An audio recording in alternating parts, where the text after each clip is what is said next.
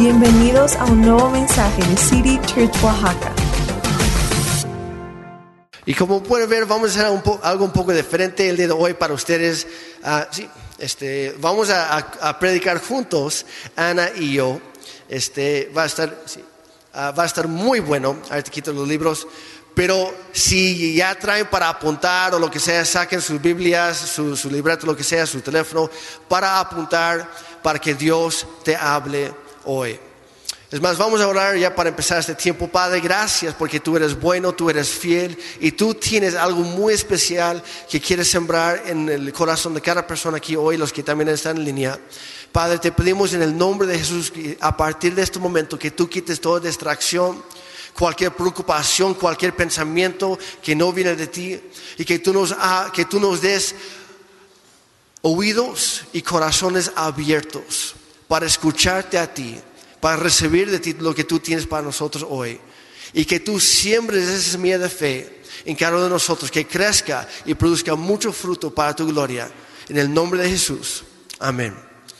Gracias Antonio, gracias Uriel también por la ayuda. Y Ana, pues tú puedes comenzar. Pues lo que vamos a hablar hoy es, perdónenos que estamos sentados, pero es que Jeremy está alto, entonces si no nos vemos como muy disparejos, se nota que estoy chaparrita, que soy oaxaqueña, eh, orgullosamente oaxaqueña. Eh, vamos a hablar un poquito de, de Ezequiel. Yo sé que hemos estado hablando de las promesas de Dios, hemos estado hablando de reconstruir las murallas como Nemías, pero hoy quiero, quiero tomar un versículo que ha estado en el corazón de nosotros, ha estado en el corazón de, de los pastores, de mis papás, ha estado este versículo y vamos a estudiar un texto de la Biblia que nos enseña acerca del poder y de la autoridad para confesar y proclamar la palabra de Dios. Y quiero que vayas al libro de Ezequiel 37 del 1 al 10. Ahora, ¿quién era Ezequiel? Si tú vienes por primera vez dices, pero ¿quién era este hombre? Ezequiel era un profeta.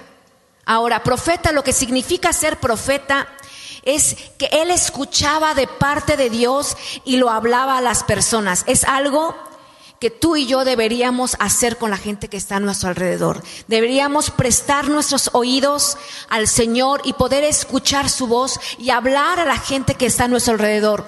Pero el problema aquí con Ezequiel es que en el tiempo que Ezequiel vivió era un tiempo muy complicado. La gente no, no, no, temía a Dios no creían en Dios. Entonces, eh, Ezequiel está luchando, Israel es todo un show, Israel han sido desterrados por varios sitios y ahí está Ezequiel en medio de todo esto. Un día Ezequiel estaba orando y buscando a Dios, como tú y yo deberíamos hacerlo, y Dios le muestra la realidad. Y entonces le da una visión y le enseña una lección y dice esto. Ezequiel 37, 1 en adelante y todos los versículos saldrán en la pantalla por si tú no sabes ah, rápido buscar. Y dice así, la mano del Señor vino sobre mí. Yo no sé cuántas veces te has sentido literalmente en un desierto y decimos, ¿dónde está Dios?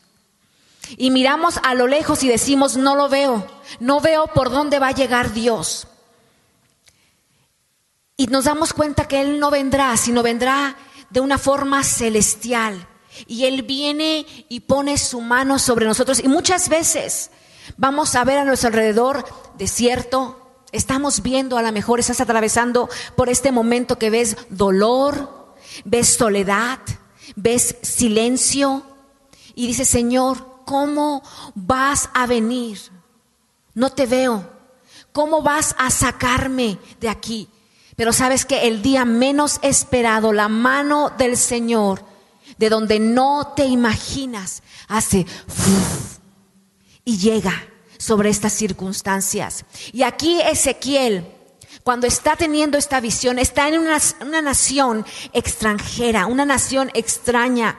Han sido llevados cautivos a, a- a Israel lo han destrozado, Jerusalén está quemada, el templo que era tan importante para ellos ha sido destruido y es una confusión total. Y en medio de todo esto, Ezequiel dice que la mano del Señor encuentra a Ezequiel en medio de esa circunstancia.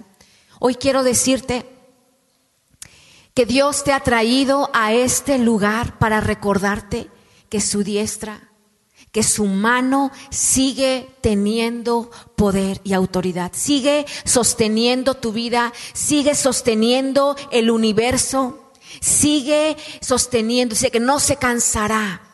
No se dormirá el que guarda tu alma. Y dice que la mano de Dios vino sobre Ezequiel y dice, sigue adelante, y su espíritu me llevó y me colocó en medio de un valle que estaba lleno de huesos. Me hizo pasearme entre ellos y pude observar que había muchísimos huesos en el valle, huesos que estaban completamente secos y me dijo, hijo de hombre, ¿podrán revivir estos huesos? Y yo le contesté, Señor, omnipotente. Mira lo que contesta Ezequiel, Señor omnipotente, tú lo sabes. Y sigue adelante. Entonces me dijo, profetiza sobre estos huesos y dile, huesos secos, escuchen la palabra del Señor. Y dice, así dice el Señor omnipotente a estos huesos, yo les daré aliento de vida y ustedes volverán a vivir y, le, y empieza a, a mencionar, y les pondré tendones y haré que les salga carne y los cubriré de piel y les daré aliento de vida y así revivirán. Y entonces sabrán que yo soy el Señor. Y tal como el Señor me lo había mandado, dice Ezequiel, profeticé. Y mientras profetizaba, se escuchó un ruido que sacudió la tierra y los huesos comenzaron a unirse entre sí. Imagínate eso.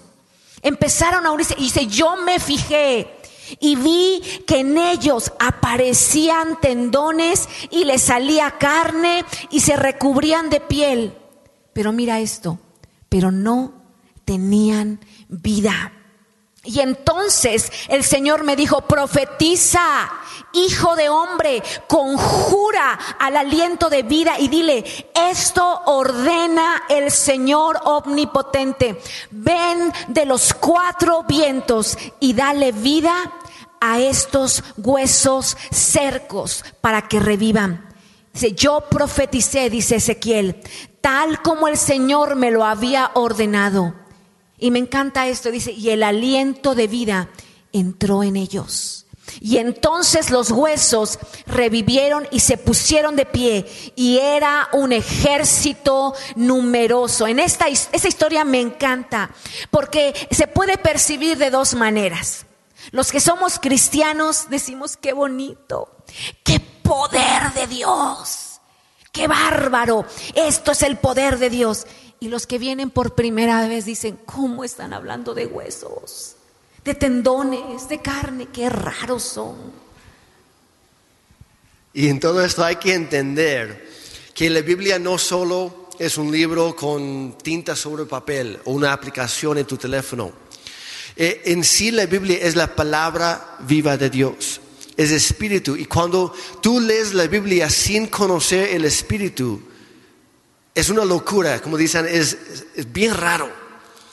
Y vemos historias como, como como que, ¿qué onda con esto? Pero cuando y no, no tiene sentido, pero cuando el Espíritu Santo viene sobre ti y te da entendimiento, eh, esa misma historia que acabas de leer, de repente algo cambia en tu mente en tu manera de interpretarla porque Dios mismo te está ayudando. Y luego esa palabra que lees cobra vida en ti como dicen hebreos. Y esta es una de esas historias porque el Espíritu Santo te ayuda a ver promesas de vida en medio de historias que nada tienen que ver contigo. Lo voy a comprobar. ¿Alguno de ustedes alguna vez ha estado parado en un valle lleno de huesos secos? ¿Alguien? Dos aquí. Los demás no tienen ni idea. Nada más películas de horror que han visto algo así. Pero para saber por- por qué Ezequiel estaba pasando por esto, necesitamos entender el contexto, así que te lo voy a poner un poquito de lo que estaba pasando. Israel está ubicado en el Medio Oriente, justo a un lado del mar Mediterráneo, y estaba rodeado en ese momento por pueblos sanguinarios. Y unos de esos pueblos eran los asirios y otro eran los caldeos o los babilonios. Y el pueblo que, que los había conquistado al norte de Israel eran los asirios. Y los que invadieron y conquistaron Judea y, Jeru- y- y Jerusalén fueron los babilonias, babilonios. Perdón. Y este- estas naciones eran, como digo, era gente sanguinaria. No andaban jugando o, o así nada más. Eh, iban en serio. Y cuando ellos conquistaban a una nación, lo que hacían era agarrar a todos los soldados enemigos, en este caso a los israelitas, y, les arrancaban la piel estando vivos. De ahí los empalaban en estacas, pero tenía- to- tomaban cuidado de no afectar los órganos vitales, porque no querían matarlos rápidamente, querían que sufrieran. Entonces ahí los empalaban y dejaban que, que murieran lentamente en agonía. Y pasaban horas y días a veces, hasta que como estaba todo expuesto, hasta que llegaban las bacterias para empezar a matar esos órganos vitales. Y era, e- era algo horrorífico ver cómo dejaban a, a, a todas sus víctimas en esto. Los asirios hacían eso y todavía más. Porque cuando ellos agarraban a sus víctimas, les arrancaban los miembros, se separaban del cuerpo, lo- lo- los brazos, las piernas, las orejas, y, los esparcían por pedazos literalmente por todo el campo, por todo lugar. Eran, era gente estádica. Qué bonito, ¿no? Ay, yo, yo esperaba escuchar todo esto llegando a la iglesia hoy. Yo sé que no. Pero ¿por qué lo menciono? Porque hay que entender lo que estaba pasando, lo que estaba viviendo Ezequiel en ese momento. A lo mejor tú, antes te ima- imaginabas unos, unos huesos bien bonitos, bien pulidos y todos blanquitos ahí. Y no, eran los restos de, de este ejército israelita que había sido masacrado y todavía deshonrado con todo esto. Y cuando Dios lleva a Ezequiel a este valle lleno de huesos secos, para ti es una historia rara, pero para él significaba confrontarse con la vergüenza de su propio pueblo, un pueblo derrotado. Era recordar amargamente lo que había pasado ellos como nación. Y ahora la cosa es, nos hemos preguntado por qué el pueblo de Israel había pasado por esto. Y lo vemos vez tras vez en la historia del pueblo de Israel. Yo no sé cuántos han leído la Biblia, pero es, lo mismo se repite. Israel fallaba, había fallado por completo a Dios. Había abandonado al Señor, se había ah, levantado dioses falsos, había ah, ido a adora- adorar a otros dioses en lugar de adorar al Dios vivo, había hecho vacas de oro y los adoraban, había ofrecido sacrificios a ídolos, habían tomado costumbres que no eran buenas, habían dado la espalda al Señor. Y Dios le dice, son mi pueblo. Israel, son nación santa, son apartados para mí y los llama vez tras vez, diciendo, arrepiéntanse una y otra vez, hasta que Dios dice, ya basta. Y dice que Dios voltea su espalda al pueblo de Israel y por esa vergüenza los asirios los aniquilan. Y cuando Dios lleva a Ezequiel a este valle, le dice, ¿qué ves? Ezequiel, ¿qué ves? Y Ezequiel dice, huesos. Eso es lo que veo, huesos. Pero lo que en realidad estaba viendo Ezequiel, estaba viendo la vergüenza de su pueblo. Estaba viendo el no haber dado la talla. Estaba viendo el haber fallado al Señor. Sabes que para un judío, y creo que no estoy hablando de los que se convierten al judaísmo, estoy hablando de los judíos, de los que nacen para los judíos enterrar los huesos tirados que están encima de la tierra hasta el día de hoy es una deshonra. Los rituales judíos en los, en los entierros son muy marcados. Los cuerpos solo pueden ser tocados por familiares. Tienen que ser cubiertos por sábanas de lino. Tienen que ser enterrados en la tierra. No pueden romper los cuerpos, no pueden ser quemados, no se pueden, no pueden estar, perdón, estar, dejar expuestos porque son una deshonra. Los huesos no pueden estar expuestos para los judíos porque son una deshonra para el alma de esa persona. Y los huesos que Ezequiel estaba viendo en ese lugar estaban gritando, no nos merecemos nada. Y a lo mejor hoy tú dices, esto, esto que tiene que ver conmigo, ¿qué significa? ¿Por qué me están hablando hoy de huesos secos? Porque muchas veces nosotros caminamos en esos valles de muerte y de vergüenza. Porque muchas veces hemos tropezado iglesia y sentimos que no damos la talla. Porque muchas veces venimos aquí y estamos levantando nuestras manos y de repente, ¡pum!, viene un pensamiento y se convierte y te bajas las manos y se convierte en un hueso que no es digno de nada. Y después Estamos luchando con nuestro carácter. No puedes controlar tu carácter y le hablas mal a tu esposo y le hablas mal a tu esposa y contestas mal a tus amigos. Y luego vienen secretos. Esos secretos que los hemos guardado bajo llave. Y Dios dice, hey, no guardes secreto. Vive como un hijo de luz. Pero dices, pero Señor, no doy la talla. Y empezamos a tirar esos huesos. Y el problema es que no solamente son tres huesos. Y no solamente son cosas que hemos guardado secretas. Que no solamente son nuestros secretos, sino guardamos secretos de los demás.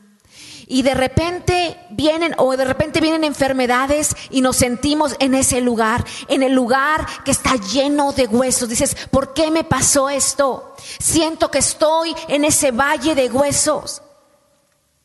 De cosas a lo mejor que te están recordando que tú no eres suficiente. A lo mejor esos recuerdos que tú tienes de tu papá que dijo, tú no eres suficiente.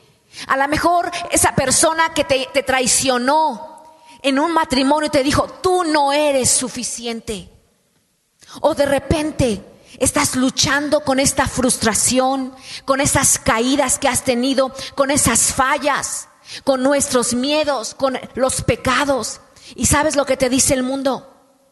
El mundo te dice, tápalos, escóndelos, que nadie se entere, que nadie lo sepa.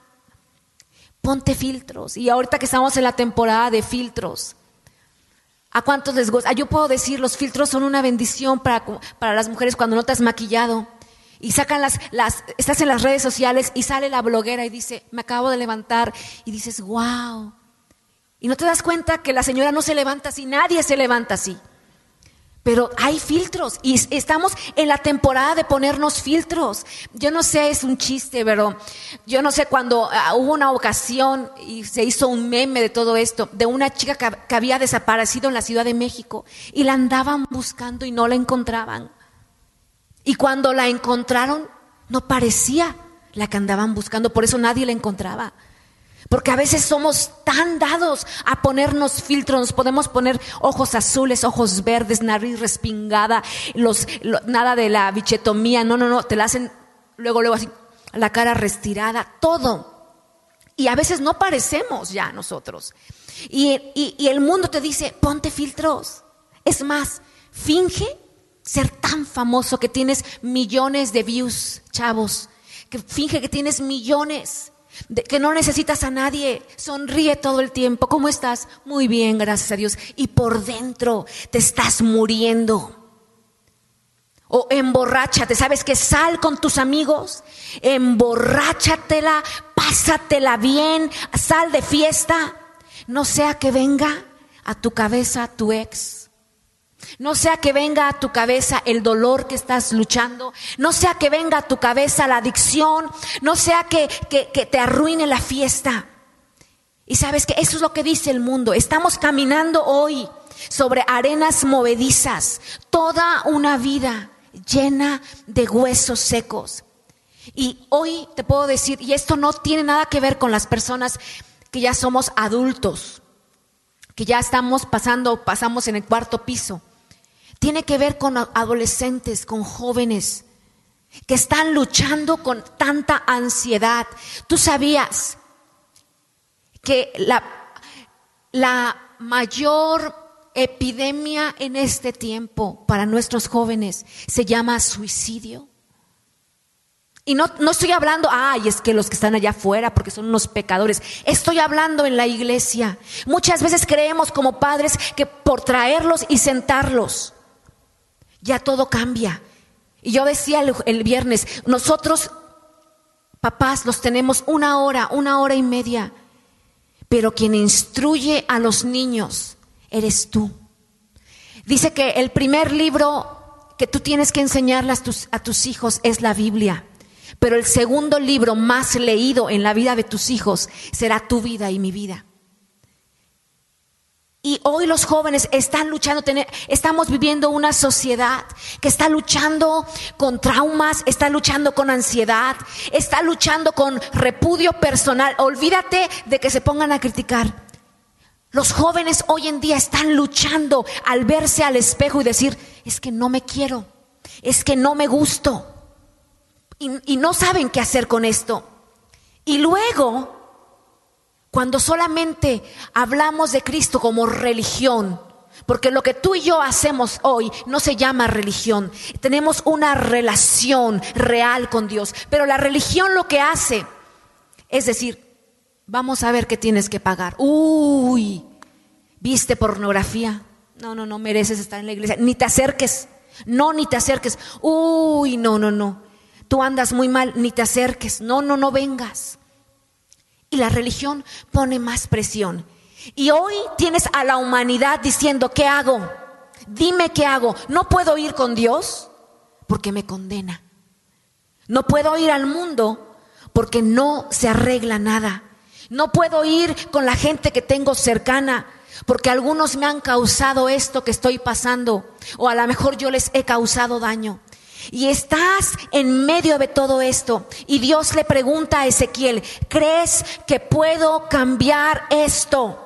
¿Crees, Ezequiel, que puedo revivirlo? ¿Crees que de una adicción yo voy a, voy a sacar un testimonio? ¿Crees que de esa falta de autoestima yo la puedo utilizar el día de mañana para, para dar identidad a adolescentes? ¿Crees que de esa crisis financiera que tú estás atravesando el día de hoy puedo enseñarte una historia de la fidelidad de Dios? ¿Crees?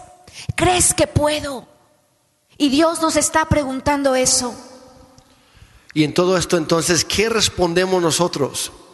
A lo mejor a lo fácil, muy rápidamente. Sí, Dios, sí, claro que sí. Pero muy adentro, ¿qué está pasando? Si fuéramos a ser sinceros por un momento, ¿cómo estamos? ¿Realmente podemos responder con fe? Porque muchas veces por fuera o en voz alta, sí Señor y amén, y levantamos las manos y aleluya y toda la cosa. Pero por dentro estamos pensando, pues Espero que si puedas, Dios. Ojalá. Quién sabe si realmente puedes en mi caso.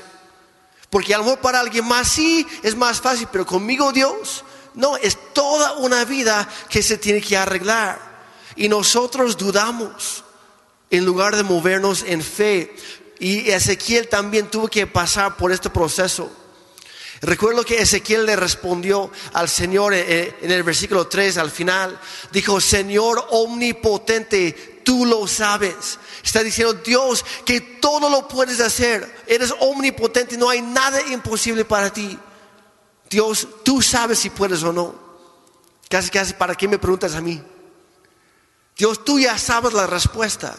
Pero Dios espera que nosotros nos alineamos con su palabra, que hablemos lo que Él ya ha hablado en su palabra.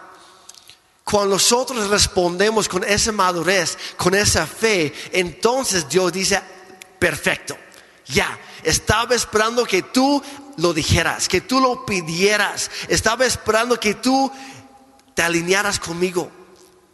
Y como ya lo hiciste, ahora sí puedo. Ahora sí puedo entrar a tu vida, ahora sí puedo empezar a cambiar las cosas, ahora sí puedo traer tu milagro que tanto has estado esperando, pero tú tienes que llegar a este punto en tu vida. Y vemos esto vez tras vez en un montón de historias en toda la Biblia. Por ejemplo, está la, historia de Esther. Esther era una princesa, e, era una reina modelo judía. y, eh, a su pueblo iban a aplicarle un, genocidio, un holocausto. Querían asesinar a todo el pueblo judío y Esther formaba parte de. Pero estaba dentro del palacio, estaba casada con el rey en ese momento y, estaba, pero ¿qué hago? Y su tío Mardoqueo le dice, hija, porque era su tío, pero le había adoptado básicamente como hija, dice, hija, no crees que te vas a escapar de esto solamente porque estás en el palacio. Esto va parejo para todos. Y Esther estaba luchando con esto. Es que, híjole, yo sé las promesas de Dios, pero también conozco la ley persa. Sé lo que puede pasar si yo me, si yo aparezco delante del rey sin invitación. Y en ese momento no importa lo guapo que seas. No importa que sea la esposa del rey. Si él no extiende el cetro, ¿qué, pasaban? Decapitaban a cualquier persona que se presentaba sin invitación. ¿Y de qué sirve a la reina Esther estar ahí si la cabeza no está conectada con el resto del cuerpo? Y ella tiene que, tiene que enfrentarse a, a una posible muerte temprana con tal de tratar de salvar a su pueblo. Y él dice, ora por mí, y se pone a ayunar y dice, está bien, lo voy a hacer. Y lo que dice Esther en la Biblia es, si tenga que morir, que muera. Si yo tengo que dar mi vida para salvar a otros, valdrá la pena. Y esto nos habla, cuando entra, abre la puerta y aparece delante del rey, está diciendo literalmente, Dios, yo sé lo que me podría pasar aquí. Yo sé a lo que voy si tú no me respaldas, pero te estoy pidiendo, Señor, yo estoy tomando este paso de fe, respáldame, protégeme, ayúdame, voy a hacer mi parte, voy a avanzar hacia lo incierto, voy a caminar en fe. Otro ejemplo es Daniel, que le prohibieron orar al Señor. Y él con toda seguridad dice, no me importa, está la ley, en este caso la, ah, la, ley, ley de los babilonios. Y dice, pero tengo una ley celestial que es más importante para mí. Y él siguió como siempre, tres veces al día, sube a su cuarto, abre la ventana, se dirige viendo hacia donde quedaba Jerusalén porque estaba muy lejos y se pone a orar tres veces al día de rodillas, diciendo, Señor, yo no sé qué me va a pasar porque sé que estoy transgiriendo, trans, bueno, estoy cometiendo un delito. Gracias por su paciencia.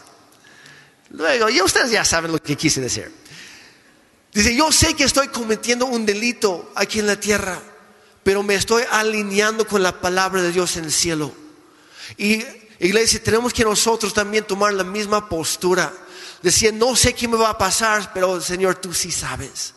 Y estoy confiando en ti. Aquí sigo fiel yo. Más adelante tenemos a Sadrach, Mesach y Abednego, que, que dicen, nosotros no vamos a arrodillarnos delante de un ídolo, delante de un Dios falso, aunque sea la ley. Nosotros no podemos hacerlo. Y los mandan al horno de fuego. Pues ya ni modos, ya Dios. Eran ya gobernantes, pero ni modos. Y lo que ellos están diciendo es que y está en la Biblia dice, nuestro Dios tiene el poder para librarnos de esta muerte segura en este fuego. Y aunque no lo hiciera, no, no, aunque Dios no lo hiciera, nosotros no vamos a cambiar nuestra postura. Vamos a seguir fieles con Él. No vamos a arrodillarnos delante de este ídolo. Estamos diciendo, Dios, tú solamente tú lo sabes. Tú estás en control y estamos confiando en ti. Y hay muchísimos ejemplos más en toda la Biblia, pero lo voy a dejar ahí por un momento por cuestión del tiempo. Pero lo que vemos en cada uno es esto, que cuando Dios ve este tipo de fe, Él responde a nosotros, responde a nuestra fe, interrumpe en la cena, hace y sopla aliento de vida sobre la iglesia. Y al estudiar estas historias nos recuerda tres verdades. Número uno, que nuestros huesos secos pueden convertirse en milagros para la gloria del Señor. Ya no son nuestra vergüenza, no son nuestro destino final, no son lo que el mundo dice que son. Son las bases o las plataformas, podríamos decir el brincolín que Dios usa para lanzarnos hacia nuestro milagro, para que nosotros podamos decir, un día, sí, yo estaba ciego, pero ahora veo con claridad. Yo antes, un día, yo, yo era adicto a esto, pero ahora soy libre en Cristo. Yo un día no controlaba nada, pero ahora mi lengua con mi lengua puedo pronunciar alabanzas y gloria al Señor. Un día mi mente estaba perdida, pero Dios la ha sanado. Un día yo, yo, yo, yo no estaba ni cerca, yo ni sabía cómo pedir ayuda, yo estaba perdido por completo. Pero hoy levanto mi voz para buscar ayuda y me acerco al trono de gracia que nunca me va a fallar. Tus huesos secos, iglesia, y todos tenemos huesos secos en la vida. Pero tus huesos secos, iglesia, son lo que el Señor usará para traer milagros a tu vida. Número dos, el orden de los factores altera el producto. Y Dios nos lleva, dice que Dios lleva a, Ezequiel en medio de los huesos secos. Y donde él estaba viendo la vergüenza de Israel, donde él estaba viendo cómo habían fallado, cómo habían caído, cómo, cómo habían sido infieles y cómo Dios los esparció por toda la tierra y los dejó abandonados en Babilonia.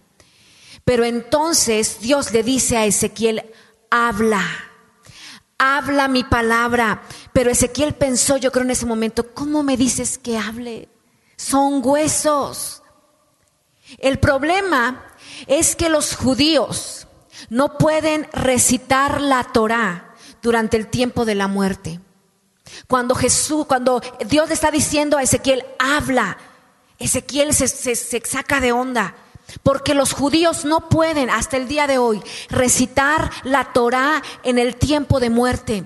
Durante el duelo solo pueden recitar salmos que están dedicados a, ese momento que están pasando. Ellos no pueden traer esa práctica religiosa donde está un muerto porque es impuro. Y aún así Dios le dice, en medio de todos estos huesos impuros, secos, muertos sin esperanza, habla Profetiza lo que te voy a decir. Y Dios viene a tu vida y viene a mi vida.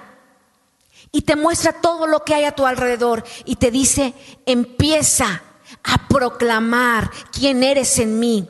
Pero Señor, ¿cómo me dices que empiece a proclamar si yo estoy luchando? Y Dios te dice, empieza. Empieza a proclamar lo que yo voy a hacer en tu casa. Pero Señor, ¿cómo voy a decir si mi casa es un desastre? Y Dios te dice, empieza. Empieza a proclamar, pero Señor, si el tumor está creciendo, si me acaban de dar este diagnóstico médico y el Señor te dice, empieza a proclamar. Señor, si yo me miro en el espejo y no me reconozco, no sé quién soy. Y Dios te dice, empieza hablando. Dios dice, cuando estés en ese valle del silencio, en ese valle de los huesos secos, profetiza la palabra del Señor antes de ver algún movimiento, antes de ver algún milagro, antes de ver alguna respuesta. Tienes que empezar a hablar la palabra de Dios. ¿Por qué? Porque cuando hablas, cuando proclamas la palabra del Señor, tienes la esencia de la Trinidad en este lugar. Y esto es algo doctrinal. La sana doctrina, iglesia, no son liturgias, no es venir. La sana doctrina es enseñanza y esto es doctrina. La Trinidad, cuando tú hablas la palabra del Señor, traes la esencia de la Trinidad. Tienes al Padre ahí trayendo directriz, trayendo dirección. Tienes la palabra. El verbo, ¿quién es el verbo? En Juan 1 dice que en el principio ya existía el verbo y el verbo estaba con Dios. ¿Y quién era el verbo? El verbo era Dios, Cristo es el verbo encarnado. Y cuando Dios, el Padre, dicta el verbo, el Espíritu Santo entra en ese lugar. Y la esencia de Dios en toda su plenitud empieza a cambiar la realidad. Y, empieza a, a vertir todo lo que Dios es, todo su poder, su fuerza, identidad, ese, ese ministerio trinitario que nadie entiende, pero que todos disfrutamos, porque nadie puede decir, es que yo entiendo perfectamente, no pero todos hemos disfrutado y disfrutamos el día de hoy ese ministerio de Dios trinitario. Y Él entra y lo cambia todo. Y en Hechos capítulo 2 encontramos otra historia fuerte donde la iglesia está escondida. ¿Por qué? Porque los han agarrado, los han apresado, los han latigado, escupido, escupido, torturado, los han despreciado a todos los cristianos. Y pues ellos, pues vaya, tenían miedo y con, con toda razón. Y, es como si hoy en día, imagínate que fuéramos al país de Irán, que hoy en día eh, es una de las repúblicas islámicas ah, del Medio Oriente más intensas. Eh, eh, en cuanto a leyes que oprimen a las personas, sobre todo a los cristianos. Y ahí estás tú, ahí en Irán o en cualquier otro, otro país ah, islámico. Y ahí estás como cristiano y de repente se te ocurre en tu teléfono, subes el volumen y pones una bonita alabanza y luego después de 30 segundos te cae el 20 lo que acabas de hacer, porque es legal. Y te quieres pensar, híjole, a ver cuál de mis vecinos habrá escuchado. A ver quién ya me está reportando con, con las autoridades. A ver en qué momento llegan para arrestarme a mí, llevar toda mi familia y asesinar a mi esposa, a mis hijos delante de mí y después a mí me toca. Y obviamente te llenas de miedo. Y ahí estaban los primeros cristianos en el libro de Hechos en esa circunstancia. Y lo vemos en Hechos capítulo 2. Dice, cuando llegaron, subieron a la habitación de la planta alta de la casa donde se hospedaban. Estos son los nombres de los que estaban presentes. Pedro, Juan, Santiago, Andrés, Felipe, Tomás, Bartolomé, Mateo, Santiago, hijo de Alfeo, Simón el celote y Judas, el hijo de Santiago. Judas el bueno no Judas el traidor. Judas el bueno, había, eran dos. Dice, todos se reunían y estaban constantemente unidos en oración junto con María, la madre de Jesús, varias mujeres más y también con los hermanos de Jesús. Ahora, estaban orando, pero hasta ese momento habían visto cambios? No. ¿Habían visto algo distinto? No. Todos seguían encerrados. Todos seguían con miedo, todos seguían en el segundo piso. ¿Por qué? Porque en el primer piso estaba la puerta y se estaban alejando de la puerta para que nadie los escuchara, pero seguían orando, con miedo por lo que había por fuera, pero por dentro seguían orando con fe. Dice, um, pero eso fue Hechos capítulo 1. Hechos, ahora sí que Hechos capítulo 2. Dice, el día de Pentecostés, todos los creyentes estaban reunidos en un mismo lugar. De repente se oyó un ruido desde el cielo parecido al estruendo de un viento fuerte e impetuoso llenó la casa donde estaban sentados. Luego algo parecido a unas llamas o lenguas de fuego aparecieron y se posaron sobre cada uno de ellos. Primero oraron, primero hablaron y después Dios actuó, no al revés. Dice, y todos los presentes fueron llenos del Espíritu Santo y comenzaron a hablar en otros idiomas conforme el Espíritu Santo les daba esa capacidad. Y en esa ocasión había judíos devotos de todas las naciones que vivían en Jerusalén y otros que ya estaban de visita. Dice, cuando oyeron el fuerte ruido, todos llegaron corriendo y quedaron desconcertados al escuchar sus propios idiomas hablados por estos creyentes. Hablaron antes de ver los cambios. Y al hablar y traer la palabra de Dios a su vida, fue entonces que el Espíritu Santo entró a ese lugar y de repente todo cambió. Y me encanta, hay otra historia que para mí es una de las historias que más amo y cada vez que comparto siempre tengo que sacar a, Pablo y Silas. Y sabemos la historia en Hechos 16, que Pablo y Silas empezaron con, con, su ministerio predicando. Eh, y de pronto una mujer los seguía y era una mujer que estaba eh, siendo esclavizada, había un espíritu sobre ella y sabemos la historia que Pablo y Silas, ¿verdad?, eh, liberan a esta mujer y son llevados a la cárcel, son llevados al, al ¿cómo se llama?, al, calabozo.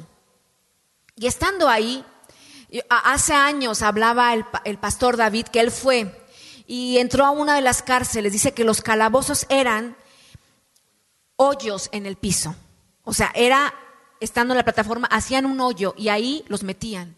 Y ahí hacían sus necesidades y ahí comían, pero todavía los tenían atados de pies y manos. Y dice en Hechos 16, 25, dice, a eso de la medianoche, Pablo y Silas se pusieron a orar y a cantar himnos a Dios y los otros presos escuchaban.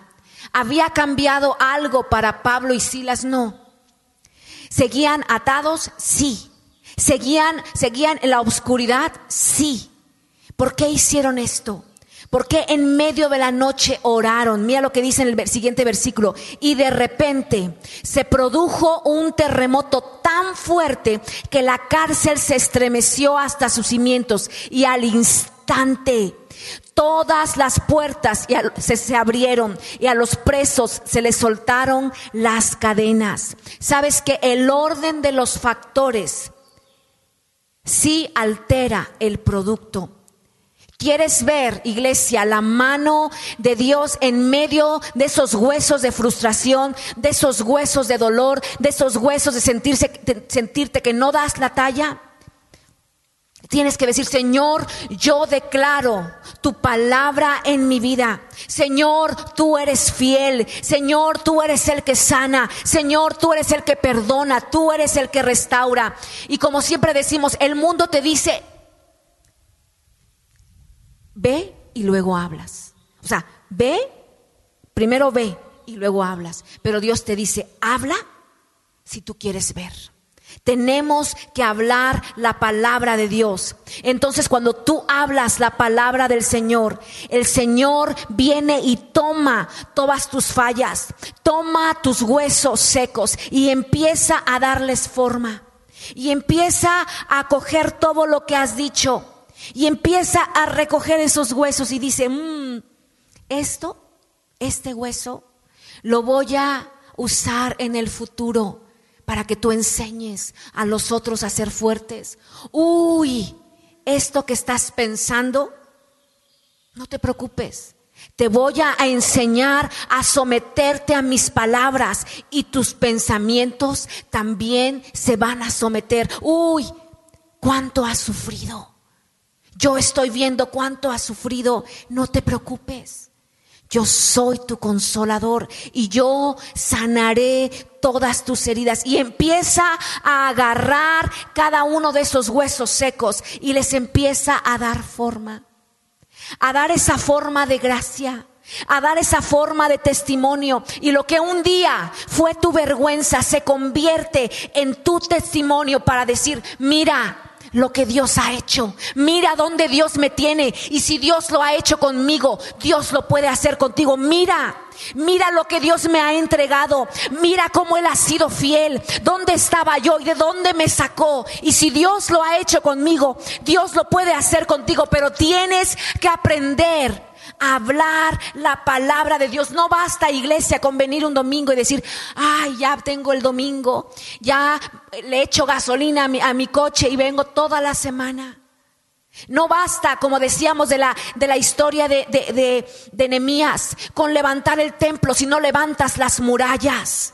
Porque vez tras vez tú puedes llegar lleno de la presencia de Dios, pero si tú no levantas las murallas y no estás cuidando van a venir los problemas. Van a venir la- las cosas que te han, te han sacado, los pensamientos. Van a venir las tentaciones y van a derrumbar nuevamente el templo. No basta con venir un domingo, es un proceso. Y cuando Ezequiel está profetizando, me encanta eso, dice la Biblia, que algo empieza a pasar. Empezó, dice que a temblar el suelo. ¿Por qué? Porque el Espíritu llegó de los cuatro vientos. Y dice Ezequiel que cuando él empezó a sentir esto, Ezequiel no se cayó. Él siguió profetizando y mientras él hablaba, los huesos empezaron a cobrar, empezaron a- a hacer ruido. Y a veces decimos, es que yo ya vine, ya fui enfrente, ya oraron los pastores, yo estoy bien. Y dejamos las cosas ahí, en el primer movimiento. Y decimos, wow, es que está temblando, es que soy de veras, qué unción me cargo, qué poderoso, qué poder. No, hay que seguir, es un proceso, hay que ser constantes, hay que persistir. No nos cansemos, iglesia, de interceder, no nos quedemos callados. Al primer milagro, es que esto ya pasó, hasta ahí me quedo. Porque Dios tiene milagros guarda- guardados para tu vida desde antes de la fundación del mundo, pero hay que ser constantes. No te quedes con lo primero que recibiste dices, ya, me voy. Persiste. Y ahí quiero que vayas a Lucas 18 y te voy a leer esta versión porque me encanta y es entendible. Y mira esto, un día... Jesús enseñó a los apóstoles a seguir orando y a nunca detenerse o perder la esperanza. Compartió con ellos esta ilustración. En cierto pueblo había un juez, un hombre de corazón duro e impío que no temía las opiniones de los demás. Y el mismo pueblo y en el mismo pueblo había una viuda pobre que seguía suplicándole, hazme justicia y protege de mi- protégeme de mi opresor. Él ignoró sus súplicas durante bastante tiempo, pero ella siguió pidiendo, siguió pidiendo y eventualmente se dijo a sí mismo, el juez, esta viuda, ay, me sigue molestando exigiendo sus derechos y estoy cansado, ya me hartó de escucharla. Aunque no soy hombre religioso y no me importa las opiniones de los demás, me la voy a quitar de encima respondiendo a sus reclamos de justicia y fallaré a su favor. Y entonces me dejará en paz. Y Jesús continuó, escuchaste lo que dijo el juez impío, que él respondería su persistente petición. Dice, ¿no saben que Dios, el juez verdadero, el verdadero juez, hará justicia a todos sus escogidos que claman a Él día y noche? Él derramará su espíritu sobre ellos. Él no tardará en responderte y dará lo que pidas. Dios dará justicia rápida a aquellos que no se dan por vencidos. No te detengas. Así que ora siempre, espera siempre de la misma manera que la viuda. Aún así, cuando el Hijo del Hombre regrese, y mira la pregunta que dice, que hace, ¿encontrará este tipo de fe eterna en la tierra? Y yo digo, sí la va a encontrar. En el nombre de Jesús lo creemos como pastores. Oramos eso y hemos declarado, intercederemos, cantaremos, oraremos como iglesia, porque queremos ver a la gente, a los hijos de Dios, a, tu familia llegando a Cristo. Queremos ver una ciudad, un estado de Oaxaca revolucionado. Queremos ver avivamiento en cada lugar, en cada pueblo de la ciudad de Oaxaca, que la gente pueda conocer a Cristo, que almas sean sanadas. Y por eso Dios nos está preguntando, ¿habrá esa fe? ¿Encontrarán esa fe? Y lo creemos, sí la va a encontrar.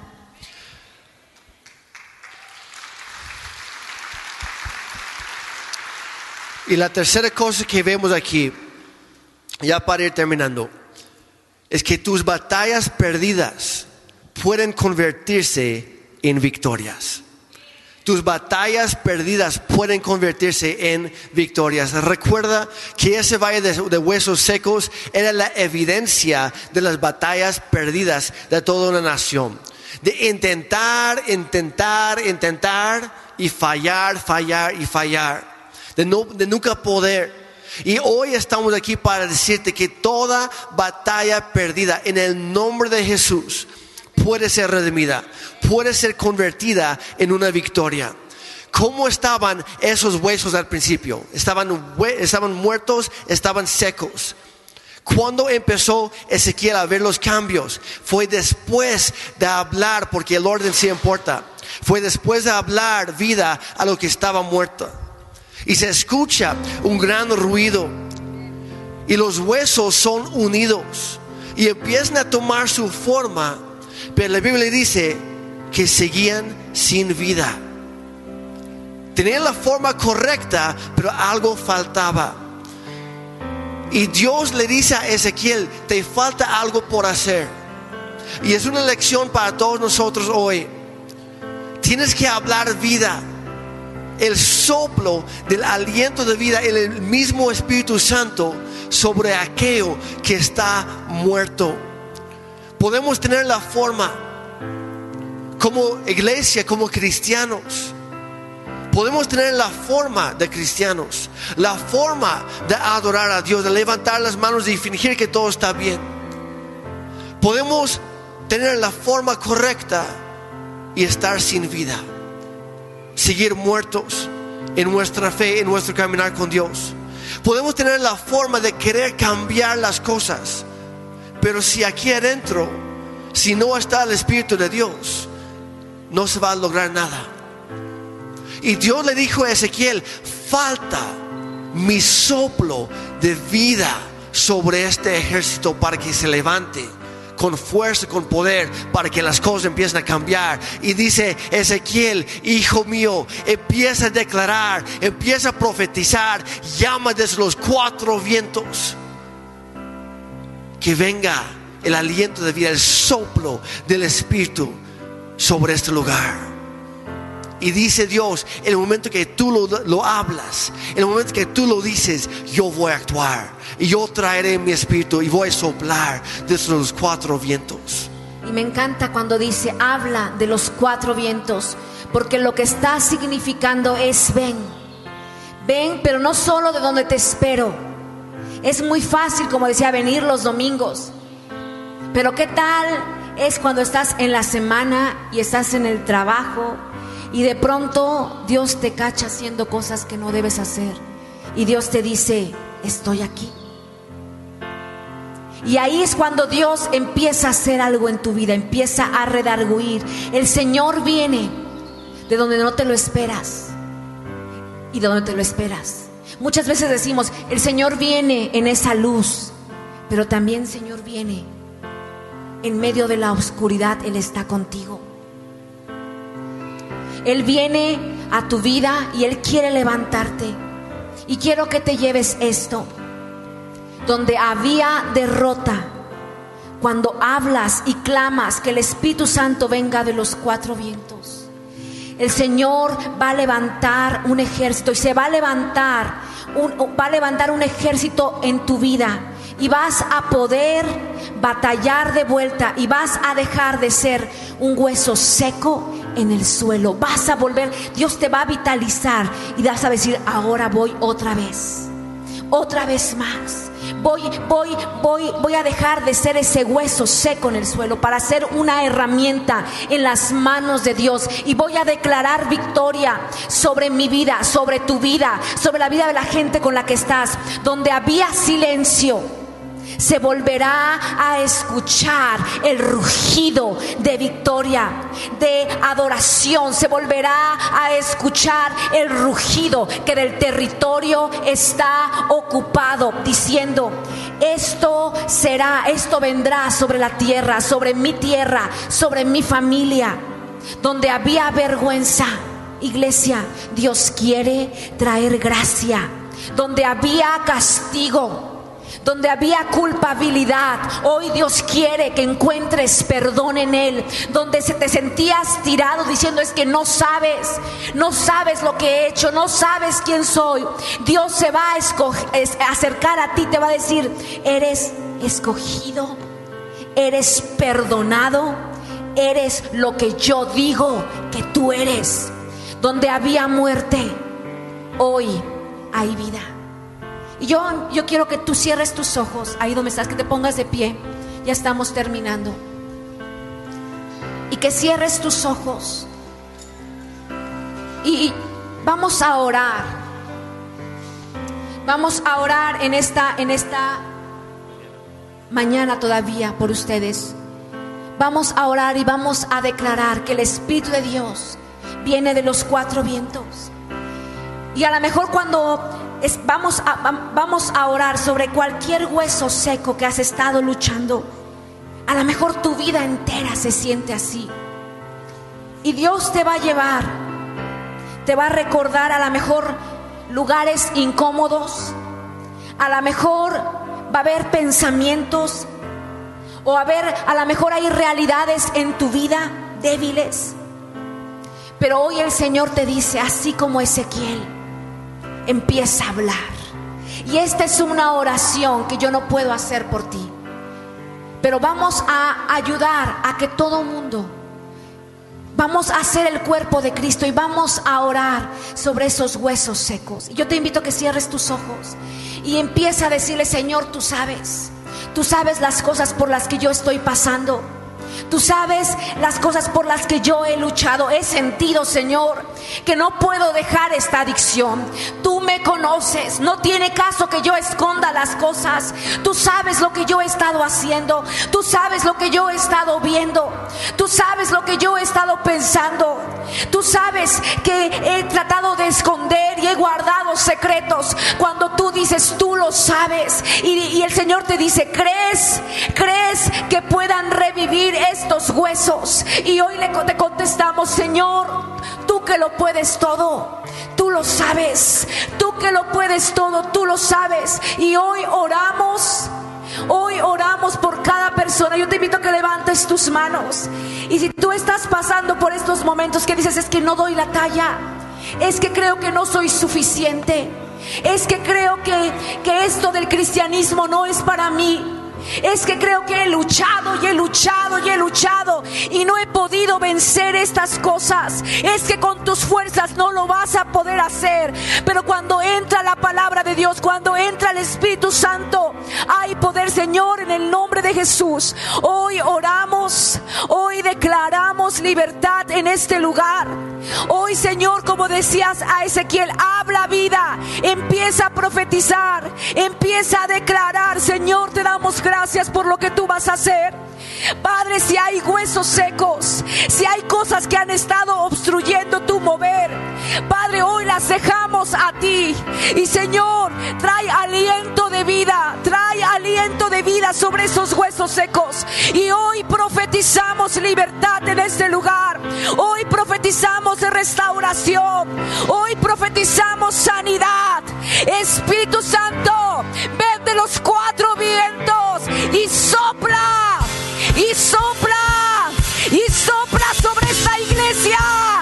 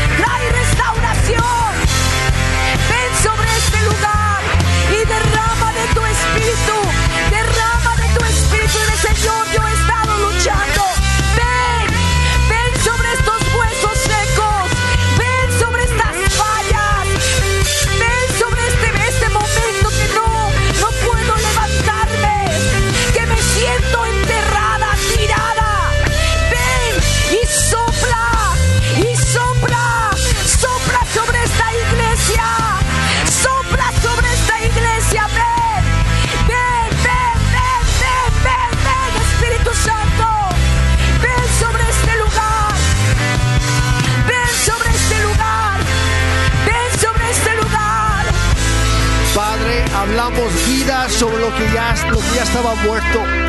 Hablamos esperanza donde ya se había perdido.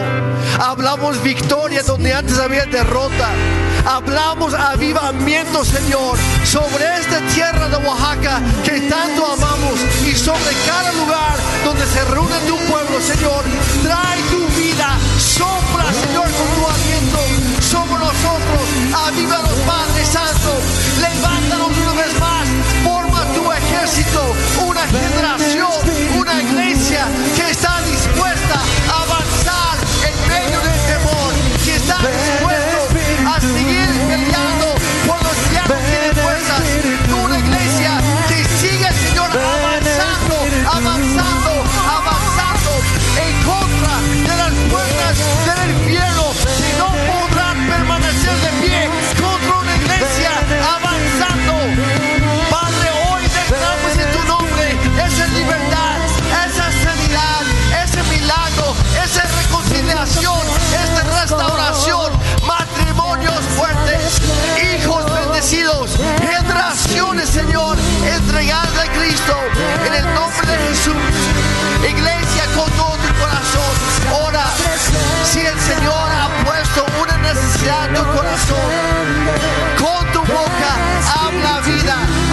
estaba muerto.